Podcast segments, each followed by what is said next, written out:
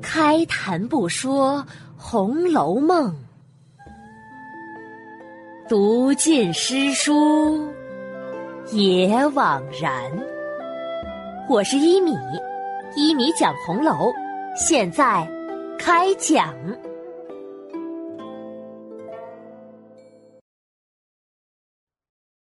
第一百六十三集，灵官华强，吃及局外。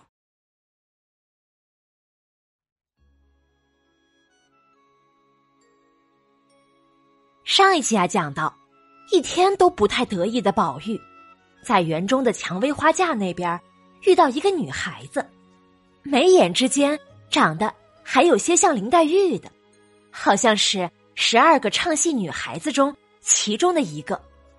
宝玉呀，并不认得清。他本以为这个女孩子也在学林黛玉葬花呢，宝玉就想着要叫停她。不要她东施效颦了，可刚要喊出口，就住了口。原来呀，他仔细一看，这个女孩子并不是在掘土葬花，而是拿着一根金簪子在地上划着写字呢。宝玉的眼睛随着那簪子的起落，一直一画一点儿一勾的看了去，数一数。一共十八笔，宝玉自己又在手心里用指头按着那个女孩子刚才下笔的顺序写了，想猜猜是个什么字。写成一想，原来就是个蔷薇花的“蔷”字。宝玉摇着头想了想，必定他是想要作诗填词的。这会子见了这花，因有所感，或者偶成了两句，怕忘记了，就在地下画着、推敲着，也未可知。我再看看他下面要再写什么。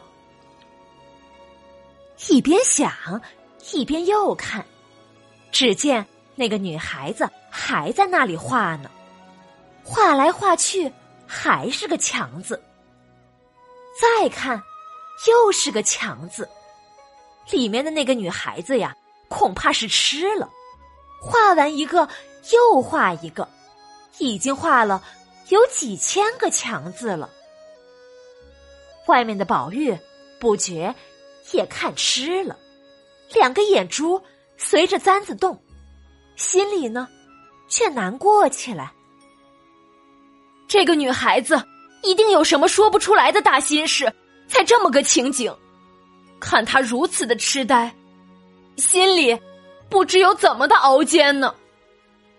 唉，这样单薄的女孩子，心里又哪里能承受得住如此的熬煎呢？可恨，可恨！我不能替她分忧啊。夏天阴晴不定，雷阵雨多。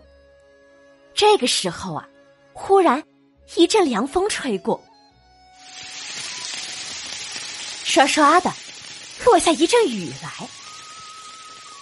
宝玉看着那个女孩子头上滴下水来，穿的纱衣裳顿时也湿了。宝玉想着：“哎呀，这大雨浇下，他这个弱身子如何能经得住骤雨一击呢？别再病了。”想到这儿啊，宝玉禁不住开口叫道：“不要写了！你看下大雨了，你的身上都湿了。”那个女孩子听到声音，倒吓了一跳，抬头一看，只见花丛外一个人叫她不要写了，说下大雨了。宝玉的脸面俊秀。再加上蔷薇花架上花叶繁密，上下都被枝叶引住，只留着宝玉的半边脸。那里面的女孩子只当宝玉是个丫头，根本就没有想到是宝玉。看了看落下的雨，笑了笑，多谢姐姐提醒了我，难道姐姐在外头有什么遮雨的不成？这一句啊，提醒了宝玉。哎呦了一声，宝玉才觉得自己浑身冰凉。低头一看，自己身上也都湿了。他说声不好，一口气呀，向怡红院跑去了。一边跑，心里还一直记挂着那个女孩子没有地方避雨呢。宝玉脖梗下的大石头，暗笑宝玉：“ 嘿嘿嘿，宝玉呀，宝玉，真是一个痴人，光注意提醒别人下雨了，自己淋透了都不觉得。”咱们书中暗表，这个满地画墙的女孩子，就是戏班中的灵官儿。大家可还记得，她前面出场过，在元妃省亲的时候，他不肯唱贾强让他唱的戏。后来，宝钗生日的时候，他又出来唱了戏，因为长相像林黛玉，被史湘云说了出来，还惹出宝玉、黛玉、史湘云的一番口角来。他此时画墙，是因为。他喜欢上了自己的领班贾强啊！原来呀，明日是端阳节，那十二个女戏子今日练完功，都进园里来玩耍。林官一个人在这儿画墙，演小生的宝官儿演正旦的玉官，两个女孩子就到怡红院来找袭人玩。这里呀。解释一下，小生和正旦。小生就是指戏台上扮演青年男子的，而正旦呢，又叫青衣，因所扮演的角色常穿黑色褶子而得名。扮演的一般都是端庄严肃正派的人物，大多数是贤妻良母或者。是贞洁烈女之类的人物。这两个唱戏的女孩子来怡红院玩儿还没走呢，不想大雨倾盆，被大雨阻住了。于是啊，大家把沟堵住了，让水积在院内，将院门关了，把一些绿头鸭、紫鸳鸯、彩鸳鸯捉的捉，赶的赶，绑了翅膀。放在院内玩耍，袭人等人呐，都在游廊上嬉笑。这个时候，宝玉跑了回来，见关着门，便用手叩门，叩了几下，里面众人只顾玩笑，加上大雨声，哪里能够听得见呢？宝玉呀，叫了半天，没人来开门。宝玉把手掌变为拳头，来砸门，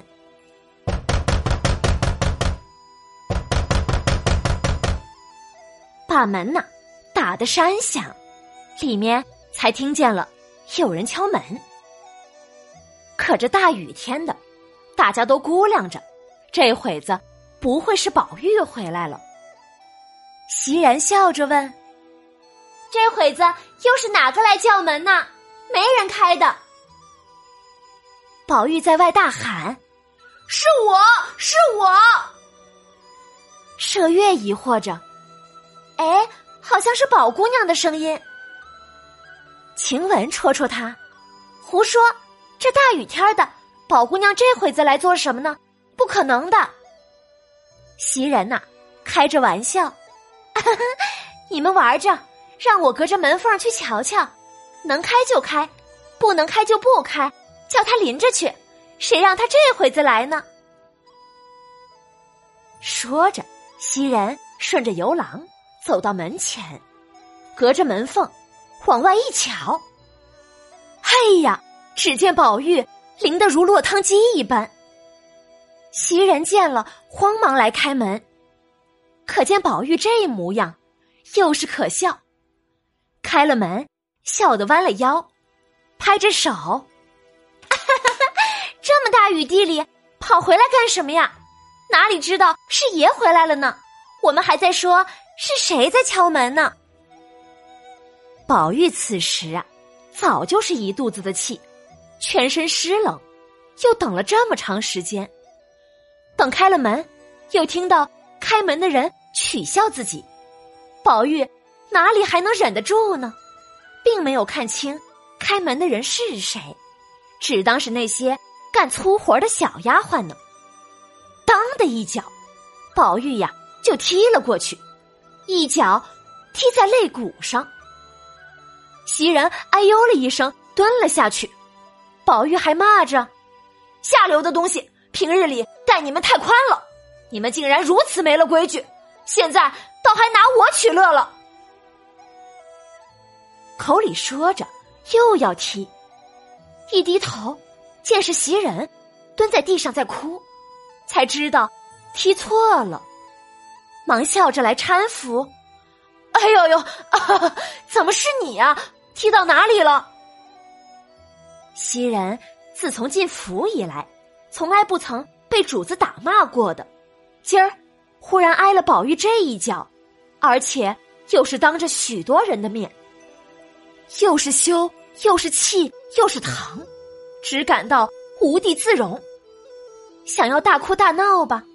可见宝玉这样，也就知道宝玉不是诚心踢他，少不得忍着。啊，没没有踢着，你这浑身湿漉漉的，快快换衣裳去吧。宝玉一边进房来换衣服，一边问：“踢疼了吗？”我长了这么大，今日是头一遭生气打人，不想就偏打着了你。袭人一边忍痛帮宝玉换衣服，一边勉强笑着：“ 不痛，我是个起头的人，不论是大是小，是好是歹，自然都该从我起头。只是你千万别打顺了手，明儿也打起别人来了。放心，不会的。”就是刚才我也不是存心的，谁说你是存心了？刚刚是我淘气，不叫人开门的。平日里开门关门的都是那些小丫头们的事儿，他们都顽皮惯了的，早已经恨得人牙痒痒的了。他们呀也没个怕的主，你只当是他们踢一下子吓唬吓唬他们也好。这样说着。雨已经停了，宝官、玉官两个也早走了。袭人呐，只觉得肋下疼的心里发闹，晚饭也不曾好好吃。到晚间洗澡的时候，脱了衣服，低头一看，眼中不禁流下泪水来。这是怎么了呢？且听下回分解。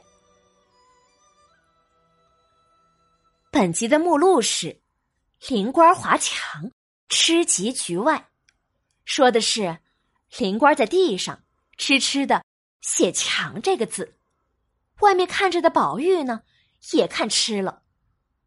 大家可以写一下这个“墙”字，书中说是十八画，实际上啊，简体的“墙”字是十四画，繁体的“墙”呢。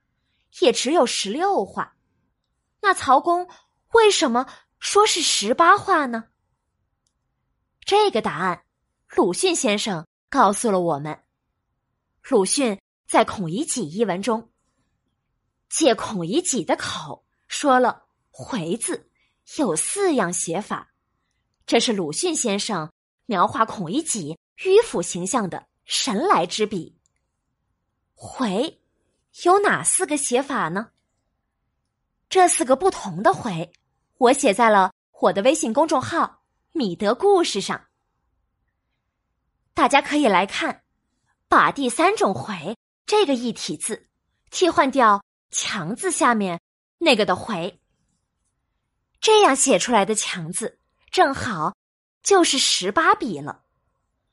唉，这是曹公啊！在考我们读者的学问呢。另外，曹公为什么要写袭人被踢了一脚这个情节呢？现在我们读到的基本就是，从这一角反映了宝玉纨绔子弟的脾气。曹公从不塑造完人，贾宝玉本身就有各种毛病和缺点，《红楼梦》因为不完美而更真实。但是，从和曹雪芹同时代的两个人的点评中，似乎也有其他的答案。脂砚斋的点评是：“脚踢袭人，事断无是理，竟有事事。”他似乎是在说，袭人的原型曾在现实中被作者毫无理由的纨绔习气发作，踢了一脚，是真有其事。放在小说中记录下来罢了。还有一个就是清朝人洪秋帆的点评，比较新奇别致，令人耳目一新。我把它分享一下。他认为曹公写袭人被踢，是和本回回目宝钗借扇击带双敲这个事儿相呼应的。薛宝钗被宝玉讥讽。